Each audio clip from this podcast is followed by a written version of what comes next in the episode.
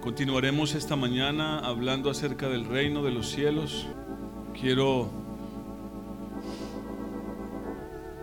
hablar un poco más acerca de la justicia.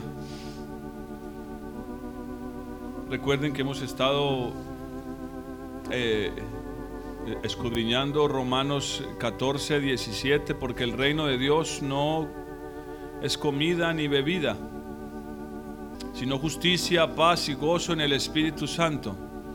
Y vimos la semana pasada cómo hay una relación directa entre lo que está diciendo Pablo en este pasaje y lo que el Señor anunció sería una característica, una señal de aquellos que perderían la oportunidad de entrar en el arca de Dios arca que representa el reino de Dios. Dice que estaban comiendo y bebiendo y de pronto vino el diluvio y se los llevó. Y luego menciona a Lod en Sodoma. Y dice que también estaban comiendo, bebiendo, dándose en, en casamiento, edificando, plantando. Y de repente cayó azufre del cielo, fuego y los consumió. Siendo muy joven, cuando estaba en la iglesia, escuchaba hablar a los que llevaban más tiempo que yo. Y yo notaba que hacían una diferencia entre las cosas de Dios y a lo otro le llamaban lo secular.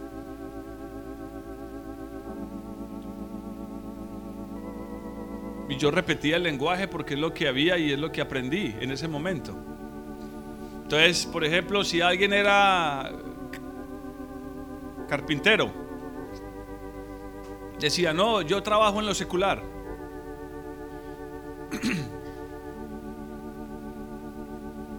y había una diferencia, como, como, que, como que habían establecido un, un límite, un una línea entre, entre lo, lo que es de Dios entre estar en las cosas de Dios. Entonces, si alguien servía en la iglesia, ese no trabajaba en lo secular, ese trabajaba en la obra.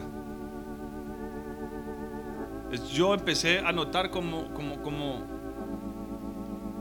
como ese problema que se fue formando en mi cabeza porque yo leía la, yo leía la palabra de Dios y yo sentía que eso no encajaba. Con los años he entendido que no es así. No es así. Porque se crea como una separación. Y miren, lo digo porque todavía funciona así en muchas partes. Es parte del lenguaje evangélico cristiano, por decirlo de alguna manera. Que para que usted pueda obtener cierta posición delante de Dios, para que usted pueda alcanzar algo en el Señor, usted tiene que estar trabajando en la obra, tiene que estar sirviendo en el ministerio, porque si no, usted no va a alcanzar nada de Dios. Y que si usted solo trabaja en lo secular, muy posiblemente usted tal vez ni siquiera tenga una oportunidad de estar en el reino de Dios. Eso me lo hacían pensar a mí cuando estaba joven.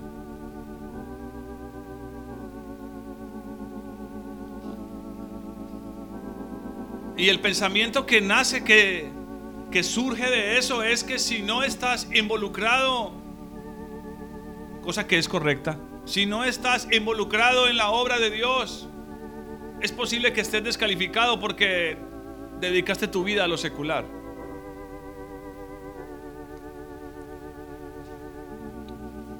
Pero no es lo que yo veo en la escritura. No funciona así la justicia de Dios. Alguien puede ser carnicero, zapatero, carpintero, pintor, lo que sea. Y estar viviendo en la perfecta voluntad de Dios. y estar haciendo la perfecta voluntad de Dios. Ahora que Dios puede tomar a esa persona e involucrarlo en las cosas de su pueblo, sí. De hecho lo hará con cualquiera que a uno los tome de tiempo completo. Esa es la diferencia. Pero cuando usted está en su trabajo, cuando usted sale de aquí y se va a sus labores, usted no está haciendo ninguna cosa secular, porque usted es creyente.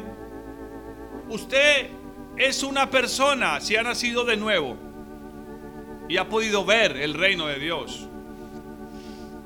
Usted es una persona en la que opera el Espíritu Santo de Dios. Y eso implica que todo lo que usted haga delante de Dios es puro y es santo.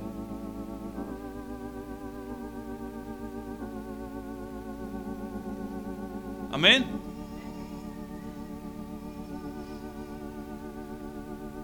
Siempre ha habido como esa diferencia, ah, sacerdotes y laicos.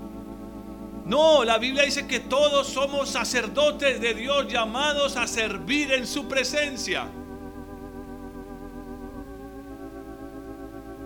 Sino que parece más llamativo y más honroso pararse aquí o sentarse ahí No.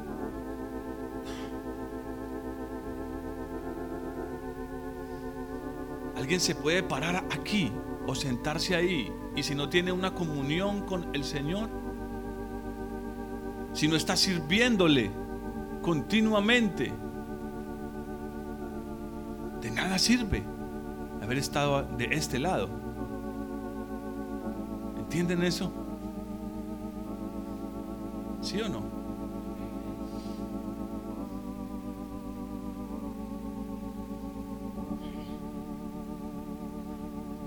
Y hay muchos ejemplos en la escritura.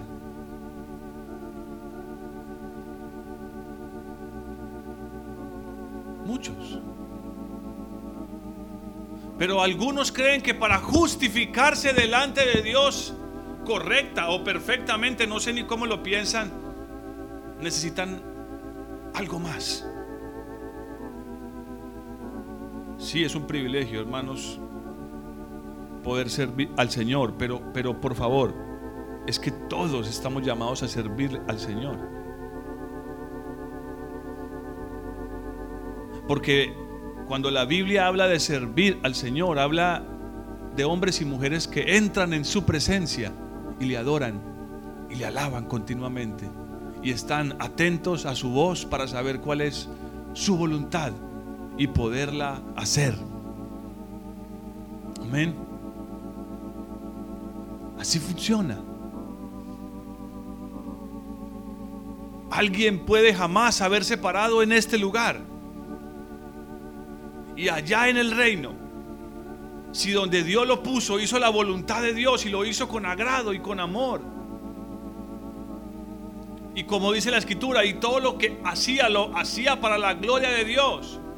No para recibir un sueldo, para ser visto, para que lo reconocieran, para que todos dijeran que era el mejor en lo que hacía. Solo anhelando un reconocimiento terrenal, pero si esa persona lo hizo todo lo contrario, haciendo todas las cosas para la gloria de Dios, aunque sea la tarea más insignificante,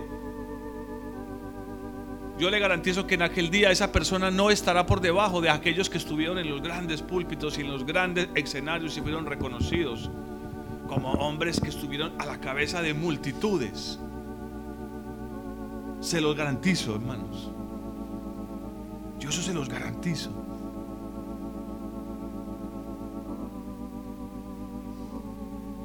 Porque cuando Dios justifica, cuando Dios justifica, recuerden que no lo hace por las obras, sino por la fe, por la fe en el Hijo de Dios.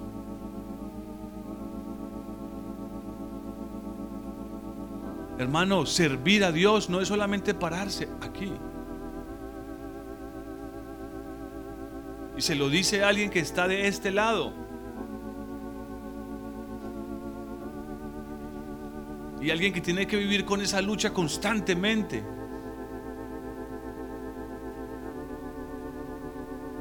Y un día alguien me lo preguntó y yo se lo dije así y espero que Dios me dé la gracia para que sea de esa manera.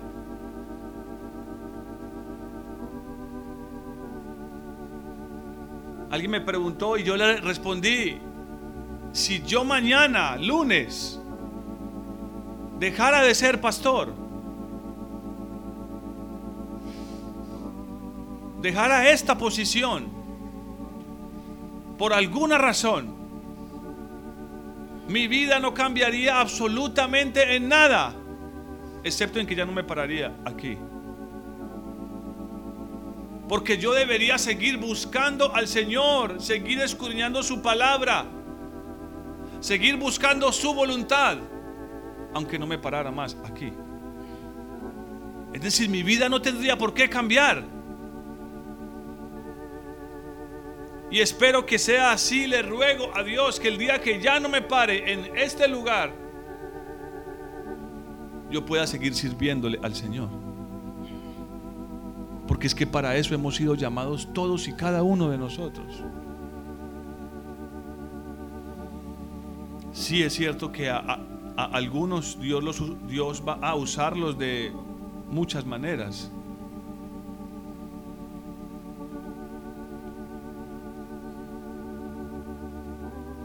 Pero nadie es justificado por las obras, sino por la fe en Jesucristo. Amén. Por la fe en Jesucristo.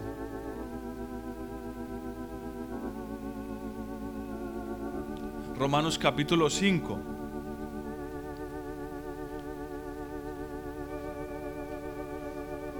Pablo resume en este verso 1 de Romanos 5 de otra manera lo que estamos viendo en Romanos 14.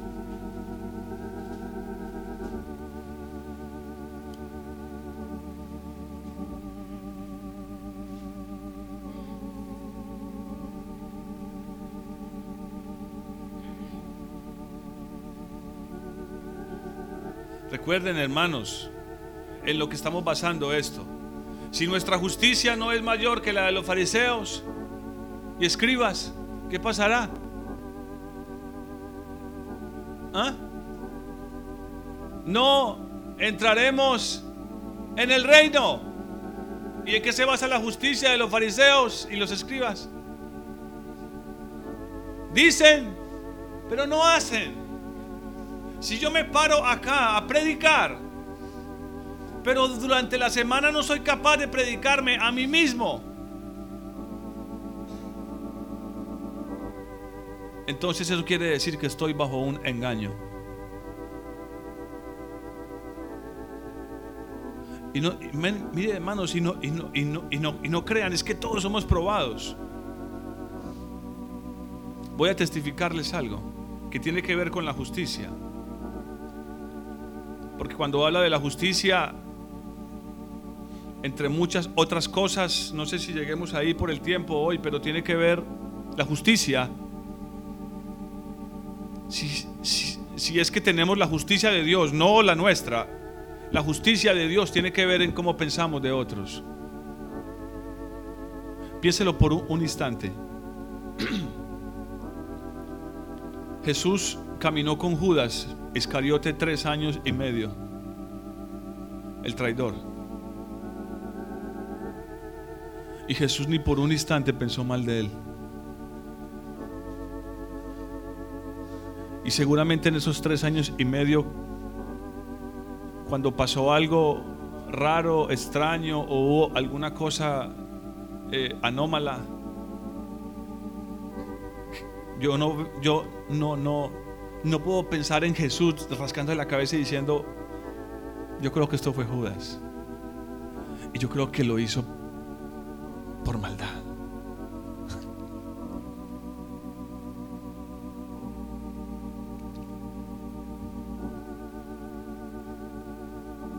Pero es que la ley no puede librarnos ni justificarnos delante de Dios. Por ejemplo, ¿qué dice la ley en cuanto a eso que estoy diciéndoles? Oíste que fue dicho, no matarás. Está bien, no he matado nunca a nadie en mi vida. Aquí hay alguien que ha matado a otro, no tiene que levantar su mano.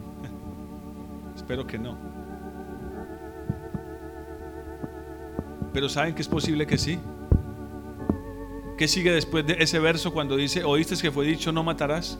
Pero yo os digo qué cosa.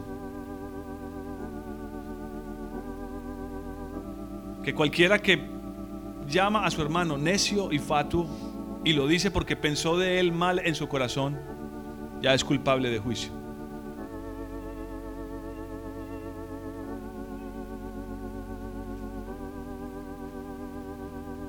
Eso es justicia.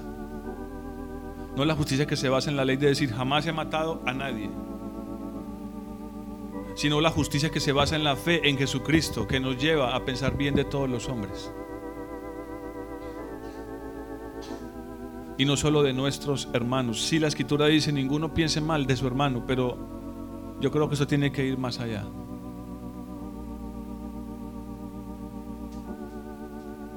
Mi carro viene con una falla hace días.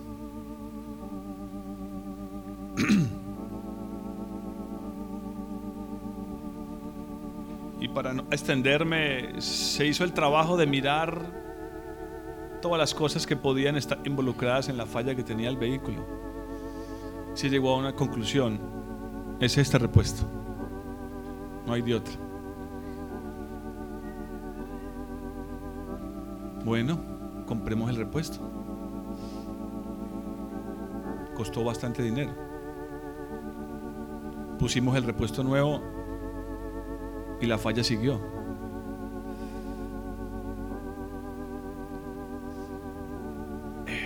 Intentamos otras cosas y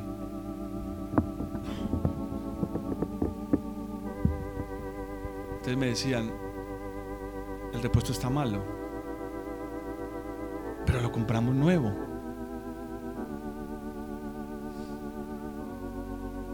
Y evidentemente conseguimos otro repuesto usado, similar al que compramos nuevo, y lo colocamos en el, en el carro y el carro dejó de fallar.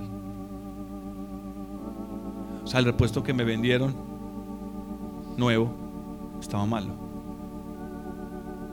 O por alguna razón falló. No funciona. Una parte de él tiene varios componentes.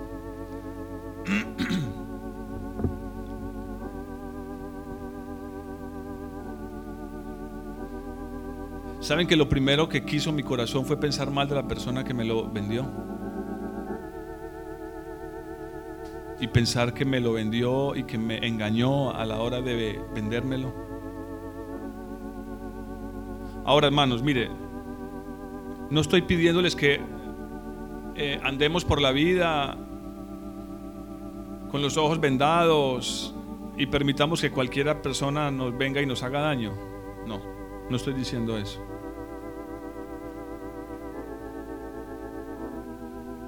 Vamos a suponer que la persona que me vendió el repuesto sabía que estaba malo. Voy a suponerlo. Ahora, eso me da derecho, sin que yo lo sepa, porque no, no lo sé. Eso me da derecho para que yo piense mal de esa persona. A ver. Hablo como creyente, no como humano. Eso me da derecho a que yo piense mal de esa persona. No.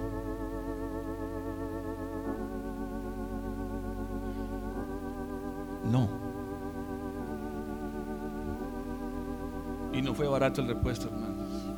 El golpe fue duro. Pero yo le dije a mi esposa, Dios está tratándome. Y después de muchos días de pensarlo y de pensarlo, es que la falla apareció así sin más. Falla en la cual estaba involucrado alguien que hizo algo en el carro y también se dio la posibilidad de que yo pensara mal de, eh, mal de esa persona. Hermanos, es tan fácil.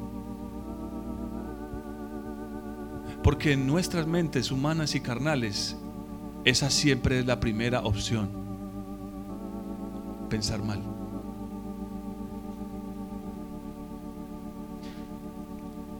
¿Sí o no? Pero eso no es justicia.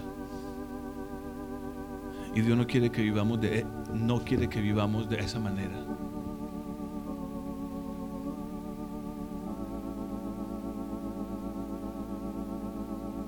Obviamente el repuesto no tiene cambio. Entonces, ya la cosa quedó como quedó.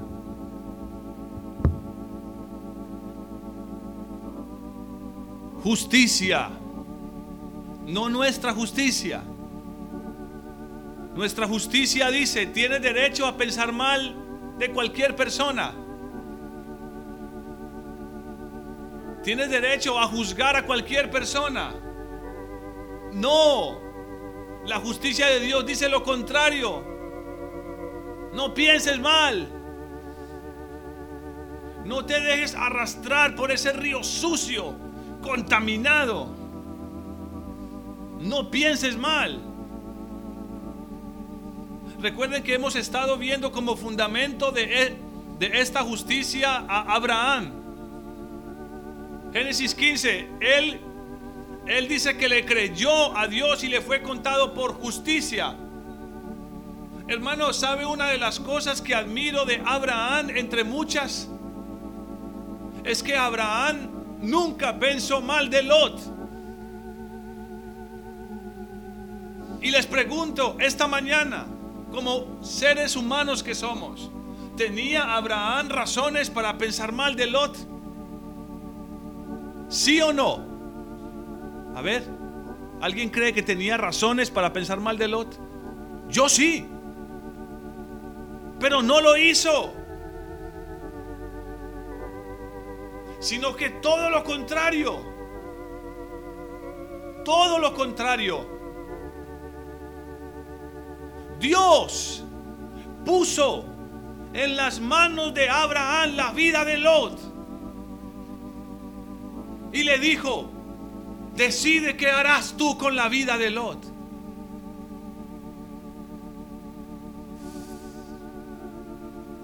Y Abraham decidió que Lot merecía ser salvado a pesar de su ingratitud, a pesar de todo lo que le hizo, a pesar de que se aprovechó de él.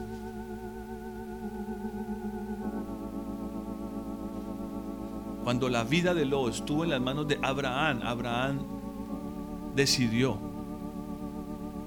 que Lot merecía ser salvado. Esa es la justicia de Dios. Esa es la justicia que debe haber en todo verdadero creyente. Sí, hermanos, ¿cuál es el balance de esto? Afuera hay un montón de gente queriendo hacerte daño. Sí, necesitamos estar atentos y con los ojos bien abiertos. Por ejemplo, nadie quiere que le metan un billete falso. Revíselos. Pero por favor, dejemos de pensar mal en nuestro corazón. Amén.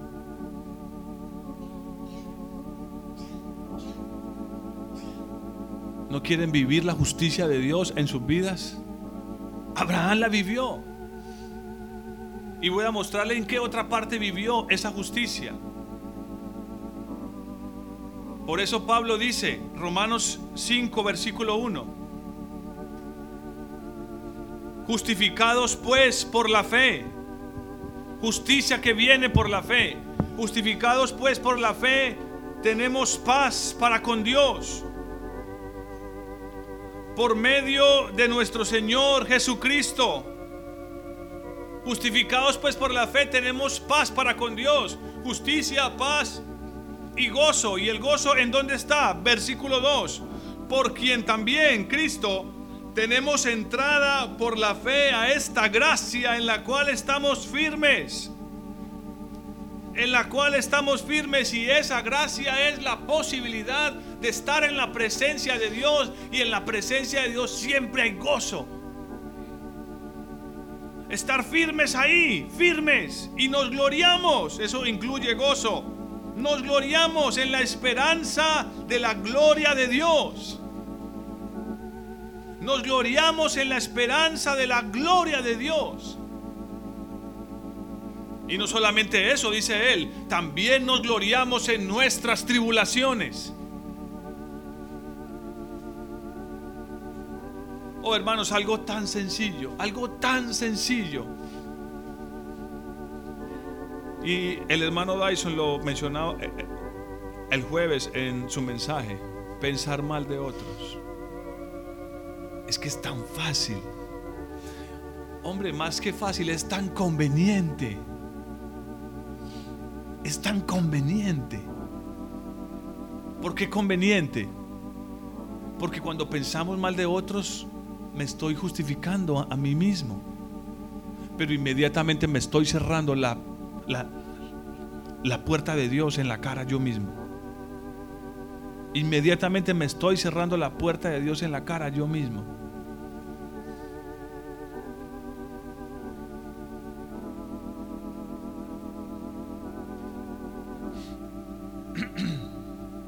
Hay un verso que me gusta mucho.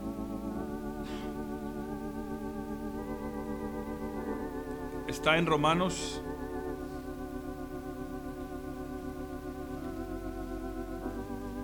El capítulo 14. Ahí mismo en el capítulo... Ah, perdón. El capítulo 15. Ahí estaba pegadito. 15, 13.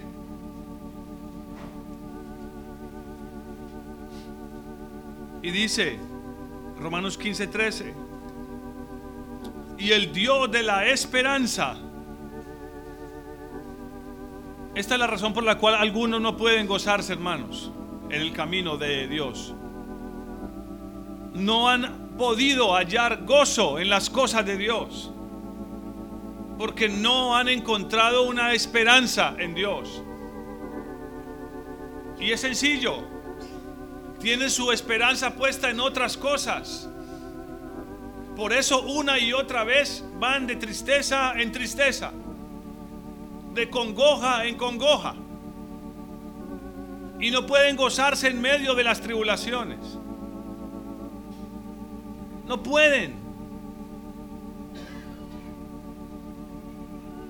es más fácil pensar mal. Cuando sería mucho más fácil, recompensante y gratificante mirar al cielo y decir, tú tienes el control. Tú tienes el control.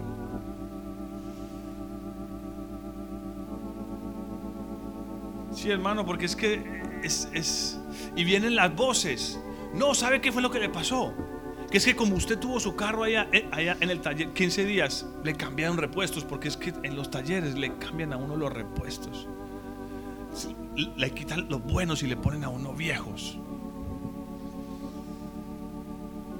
Esa lucha en mi cabeza, yo no quiero pensar mal, Señor. Porque después de eso fue que el carro comenzó a fallar.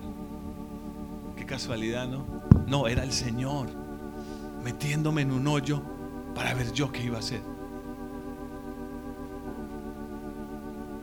Pero esta mañana les digo, hermanos, por su gracia, por su gracia, hoy puedo decir que un justo no tiene que pensar mal de otros. No. No lo he hecho y por su gracia le digo hoy al Señor, no lo quiero hacer. No importa. Si el Señor permitió que se, que se perdiera ese dinero, está bien. Él tiene control.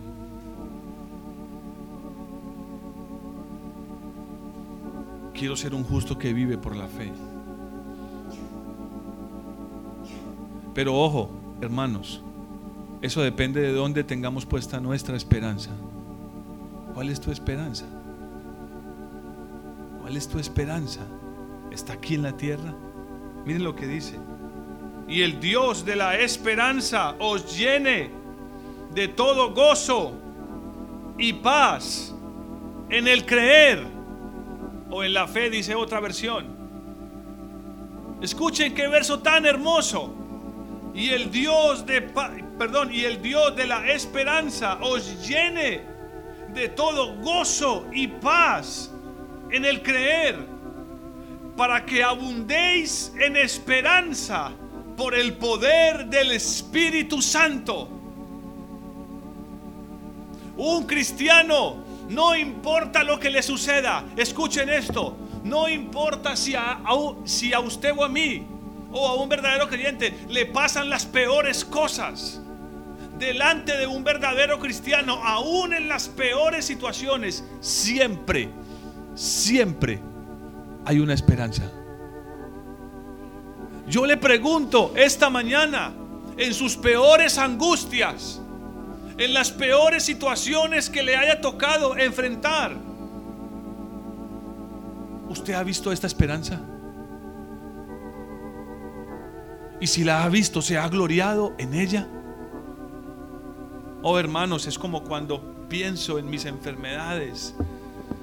Y no porque yo esté exaltándome en eso, prefiero hablar de mí que de lo que tengan otros.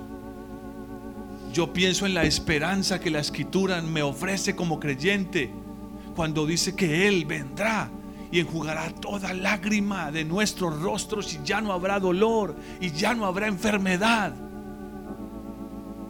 porque Él nos cubrirá.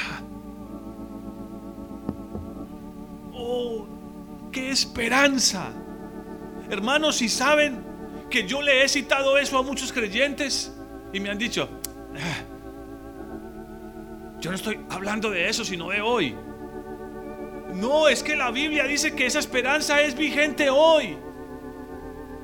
Dice que quien tiene esa esperanza y alimenta esa esperanza, vivirá lo que piensa, lo que espera en el Señor. Quien tiene esa esperanza, dice Primera de Juan, empieza, perdón, termina siendo como Él. Todo aquel que tiene esa esperanza termina siendo como Él, como Cristo Jesús.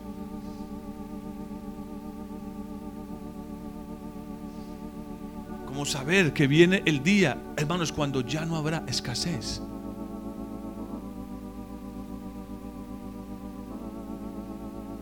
habrá injusticia. Yo, no comprendo porque eso a algunos no puede darles esperanza. Entonces yo tengo que decirles, bueno, ¿y entonces en qué están creyendo ustedes? ¿En qué creen ustedes entonces? ¿En qué están creyendo? ¿En qué evangelio están creyendo? Y el Dios de la esperanza os llene de todo gozo. Yo oraba esto por ustedes esta semana. Y el Dios de la esperanza os llene de gozo y paz en el creer.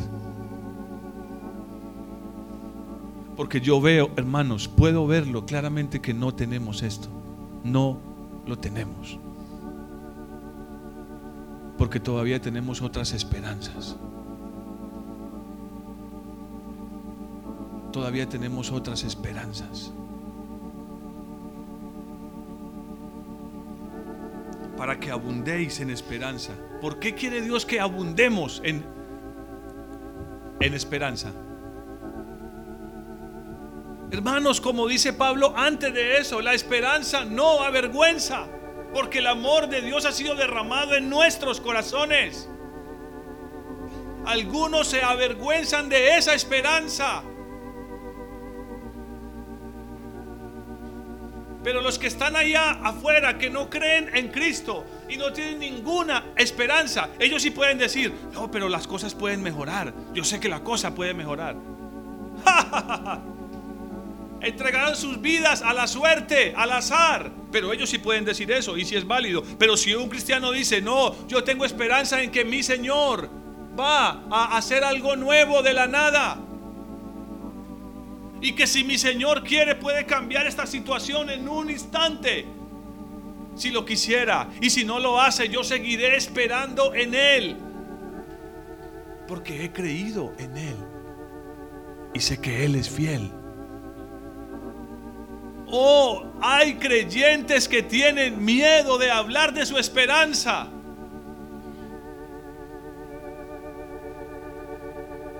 Hermanos, ya no más.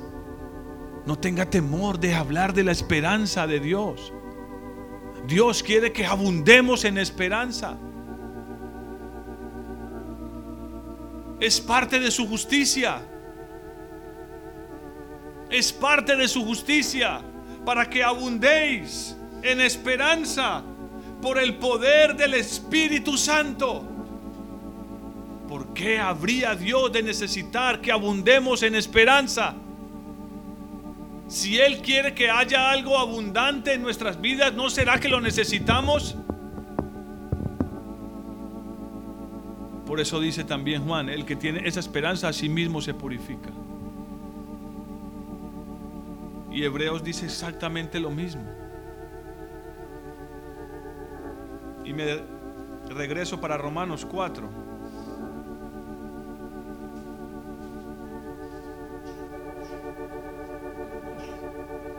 Romanos 4.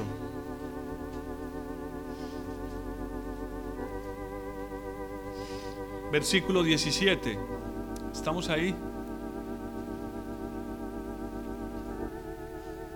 como está escrito, te he puesto por padre de muchas naciones, está hablando de Abraham. Y lo es delante de Dios.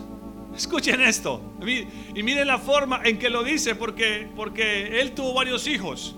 Isaac más otros cinco o seis. Se me escapó el número exacto, creo que fueron seis. Pero a los seis los despidió y se quedó con el de promesa. O sea, tuvo uno. Y murió con un solo hijo. Entonces dice, te he puesto por padre de muchas naciones. Y dice, lo es delante de Dios, a quien creyó. Hermanos, lo que importa es lo que somos delante de Dios. No importa si la gente nos ve fracasados. A algunos eso les duele muchísimo, hermanos. A algunos eso les duele muchísimo. Que otros los vean fracasados, o enfermos, o en dificultades, o en angustia. ¿Por qué? Si lo que importa es lo que somos delante de Dios, ¿no? Oye, hermanos, es, es, que es por eso que les vengo diciendo, faltan gozo. Yo le estoy pidiendo al Señor que encienda ese gozo, pero es imposible si nuestra única esperanza no es Él. Y todavía tenemos otras esperanzas. Como el que vive pensando, aunque lo diga charlando, que, ay, si me ganara la lotería. Eso suena risible, pero es posible que alguien tenga la esperanza en ganarse la, lotería. O en encontrarse en la calle una bolsita con dólares, una guaca esté tumbando un muro en su casa y resulta que ese muro tenía una huaca por dentro. No van a llegar a sus casas a tumbar muros, hermano. Solo van a encontrar comején.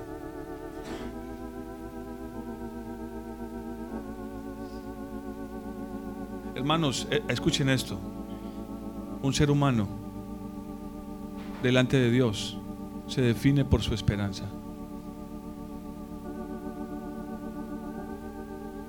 Un verdadero creyente se define ante el mundo según su esperanza. ¿Cuál es la suya?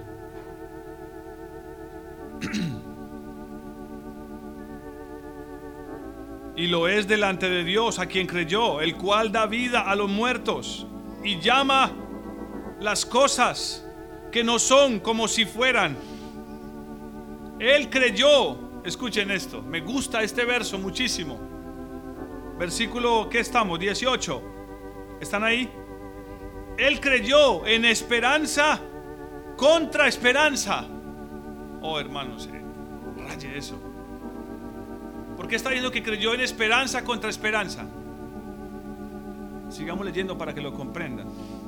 Él creyó en esperanza contra esperanza para llegar a ser padre de muchas naciones, conforme a lo que se le había dicho. Así será tu descendencia como la arena del mar, como las estrellas del cielo. Y su fe que hizo no se debilitó al considerar su cuerpo que estaba ya como muerto, siendo de casi 100 años, y la esterilidad de la matriz de su esposa Sara. Por eso dice esperanza contra esperanza. La esperanza de Dios contra la esperanza de verse viejo, estéril e incapaz, siendo un hombre de 100 años, de que su descendencia fuera como las estrellas del cielo. Pero le creyó a Dios Oh, hermanos, ¿y sabe qué es lo que me duele? Y lo digo respecto a, a mí primero, que Dios nos ha pedido que creamos cosas más pequeñas y no hemos sido capaces. Como cuando dice que no tengamos angustia por el día de mañana, que comeremos, que beberemos. Y todavía esas cosas nos angustian. ¿Sí o no? Pero a este Dios le dijo, mira, ahí está, tiene 100 años y le dice, tus hijos, tu descendencia será como las estrellas, míralas. Lo puso en una noche estrellada y le dijo, cuéntalas a ver si puedes. Tu descendencia será como esa. Y él le dijo, sí Señor, yo te creo. Qué esperanza, hermanos. Por eso dice esperanza contra esperanza. Pero dice su fe, no, ¿qué? No se debilitó. Justificados pues por la fe, tenemos qué cosa? Paz para con Dios. Esperanza contra esperanza. Yo te pregunto esta mañana, amado hermano, ¿cuál esperanza está ganando en tu vida?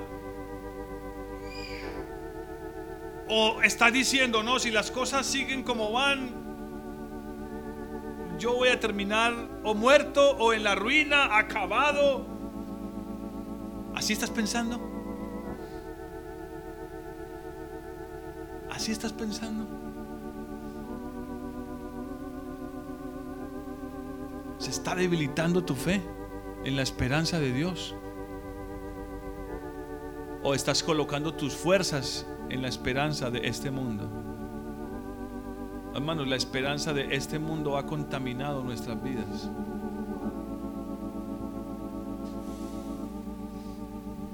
Porque este mundo dice, vive por las cosas que haces.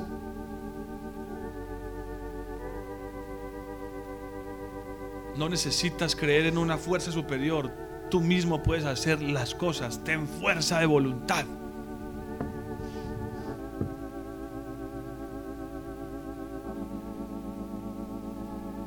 No funciona de esa manera. Versículo 20, y tampoco dudó por incredulidad de la promesa de Dios, sino que se fortaleció. Escuchen esto. ¿Cómo se fortaleció? Se fortaleció por la fe, dando gloria a Dios ¿Cuál es nuestra fortaleza? Su gozo es nuestra fortaleza. ¿No lo cantamos hoy? ¿No lo sintió? Algunos todavía no. Pero yo creo que podemos llegar ahí. Se fortaleció dándole gloria a Dios. Plena, miren esto hermanos, es que es tan, es tan precioso esto. Plenamente convencido de que Dios era también poderoso para hacer todo lo que le había prometido. Por eso, por eso, también su fe le fue contada. ¿Por qué? Por justicia. ¿Cuál es tu esperanza, hermanos? ¿Cuál es tu esperanza? ¿Por qué para algunos cristianos es tan fácil perder la esperanza?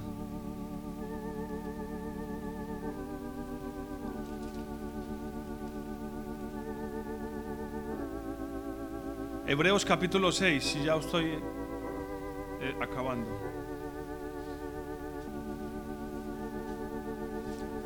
Hebreos capítulo 6, versículo 13. ¿Cuál es tu esperanza, hermanos?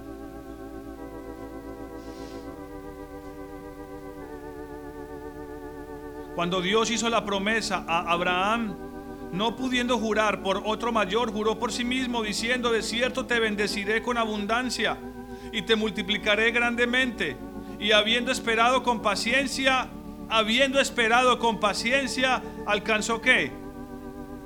La promesa, versículo 17, versículo, versículo 18, perdón, para que por dos cosas inmutables, en las cuales es imposible que Dios mienta, tengamos un fortísimo consuelo, los que hemos acudido para aferrarnos de la esperanza puesta delante de Él. Puede que su versión diga para asirnos de la esperanza. ¿Sabe qué significa esa palabra? Agarrarse de algo.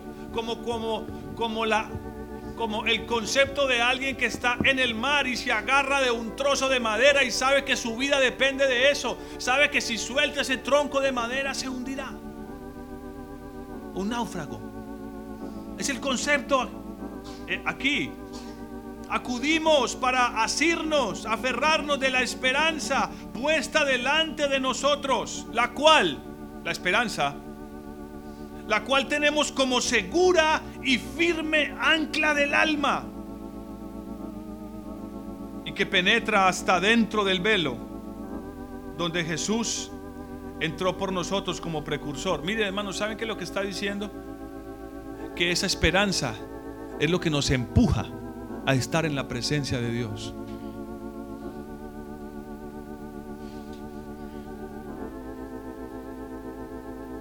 Pero la esperanza de este mundo, ¿sabes hacia dónde te empuja? Hacia afuera. A poner tu confianza en las cosas de este mundo.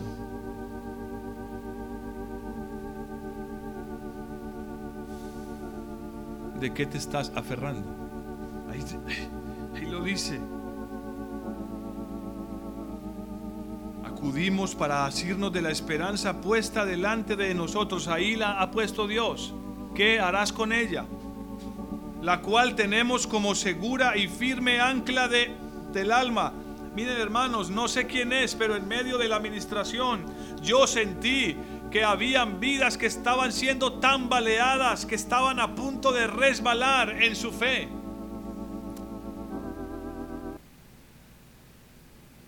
Por eso estoy diciéndoles esto.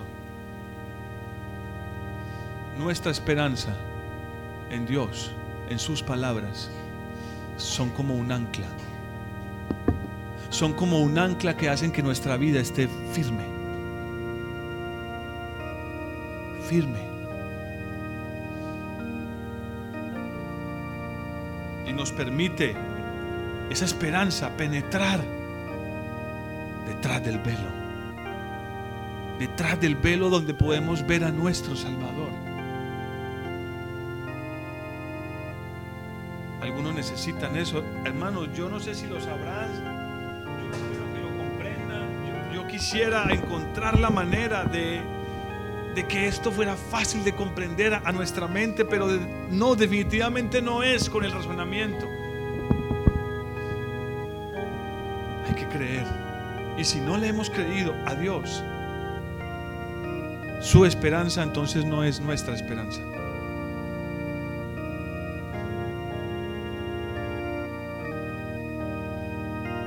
Como conversábamos aquí el jueves después del culto, y no estoy en contra de eso, por favor, no me malentiendan, hablábamos de la pensión.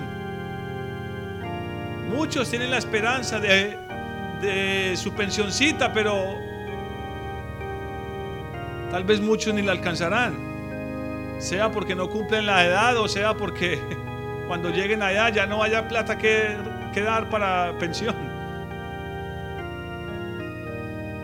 Y está bien si alguien paga su pensión no tengo nada en contra de eso. Oh, pero yo sí quiero saber dónde está mi esperanza. Yo, sí quiero que Dios sepa dónde he puesto mi esperanza.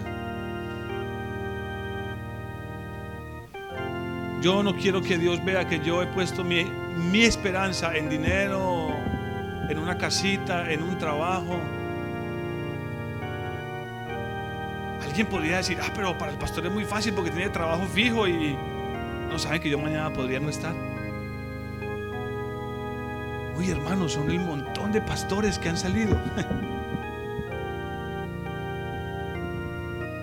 y hermanos tan preciosos que yo le decía al Señor hace unos días, Señor, sigo yo. No, en serio, hermanos. Es que acaba de salir alguien tan tan precioso, un hombre tan de Dios que yo le dije al Señor, Señor, sigo yo.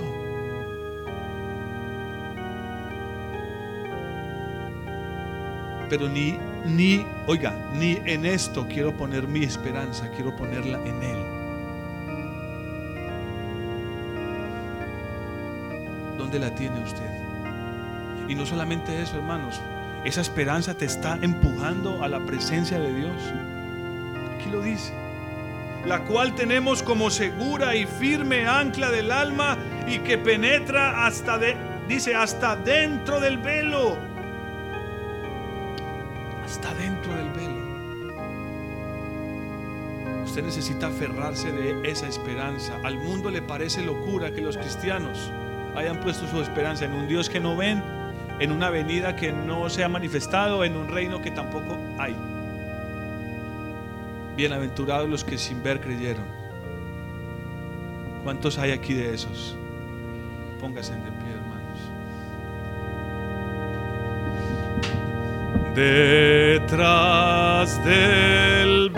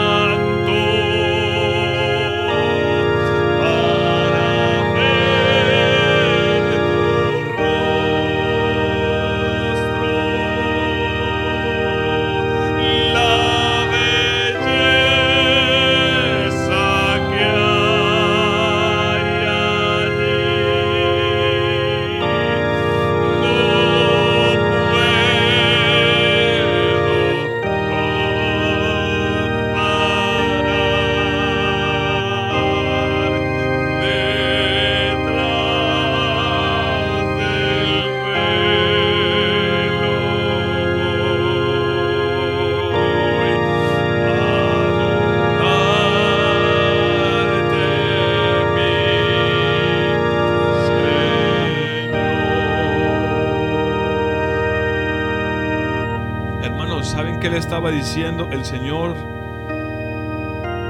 a la iglesia en Apocalipsis cuando le dijo, has perdido tu primer amor. Tengo contra ti que has perdido tu primer amor. ¿Sabe qué le estaba diciendo? Tengo contra ti que has perdido tu gozo.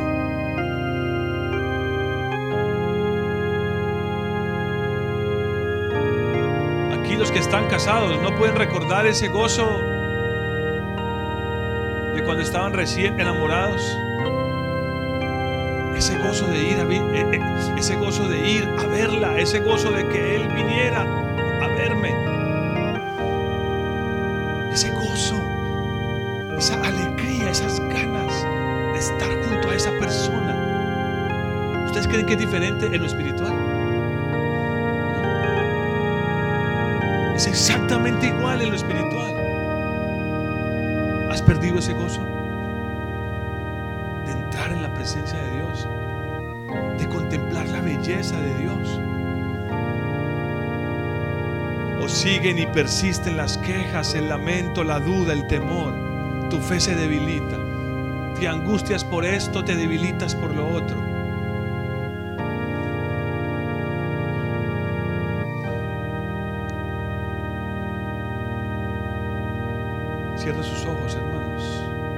Invito a que entremos esta mañana detrás del velo. Pero entre asido de la esperanza. Acérquese al Señor aferrado a la esperanza. Esperanza contra esperanza. La esperanza que está delante de ti en este mundo dice, no hay esperanza, solo hay fracaso, más problemas, más angustias, de pronto hasta el peligro de que pierdas tu vida. Pero la esperanza de Dios dice, yo he vencido al mundo, creed en mí, que yo he vencido al mundo. Acércate esta mañana al Señor. Y si sientes que has perdido esa esperanza, dile, Señor, Señor, renueva mi fe en esa esperanza, Señor. Y lléname de gozo en el creer, de gozo y paz en el creer, para que abunde la esperanza en mi corazón, Señor. Lléname de gozo y paz en, el creer. Yo te ruego esta mañana que llenes de gozo y de paz la fe de cada corazón esta mañana para que abunden en esperanza por medio de tu Espíritu Santo, Señor. Para que nuestros pies sean afirmados delante de tu presencia. Hoy al contemplar tu hermosura, mi corazón se llene de gozo, Señor. De un gozo verdadero. De un gozo que no se acaba, mi Señor.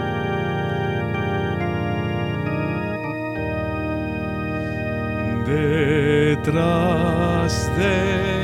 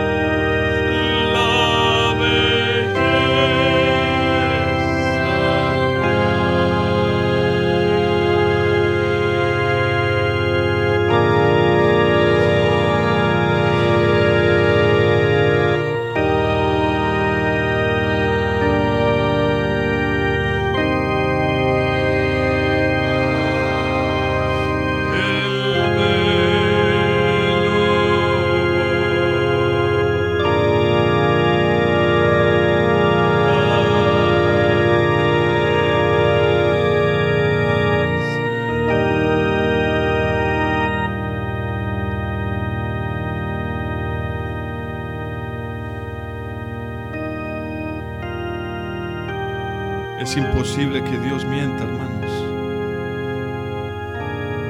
Es imposible.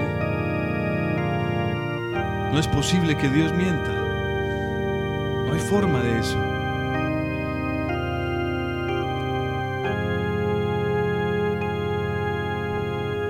Créele al Señor.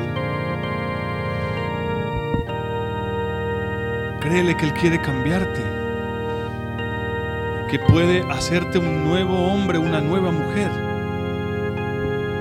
que tiene planes para ti,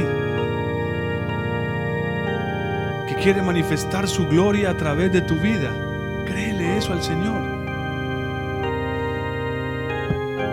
Y que te está tratando y te ha afligido para que ese propósito se cumpla, no para destruirte, no para hacerte daño, no para que pierdas la esperanza sino para que la verdadera esperanza se vivifique en ti cada día, porque le has creído al Señor porque has creído su palabra. Aleluya. Gracias, Señor. Gracias. Gracias por la esperanza que nos has concedido, Señor. Gracias por esa esperanza. Qué esperanza tan gloriosa y a los colosenses la resumiste de una manera todavía más hermosa. Cristo en nosotros, la esperanza de gloria. Cristo en nosotros, la esperanza de gloria. Esa es la esperanza que debes tener delante de tus ojos, en tus pensamientos, a cada instante, a cada momento, no importa lo que esté pasando, Cristo en ti es la esperanza de gloria. Ese es el reino.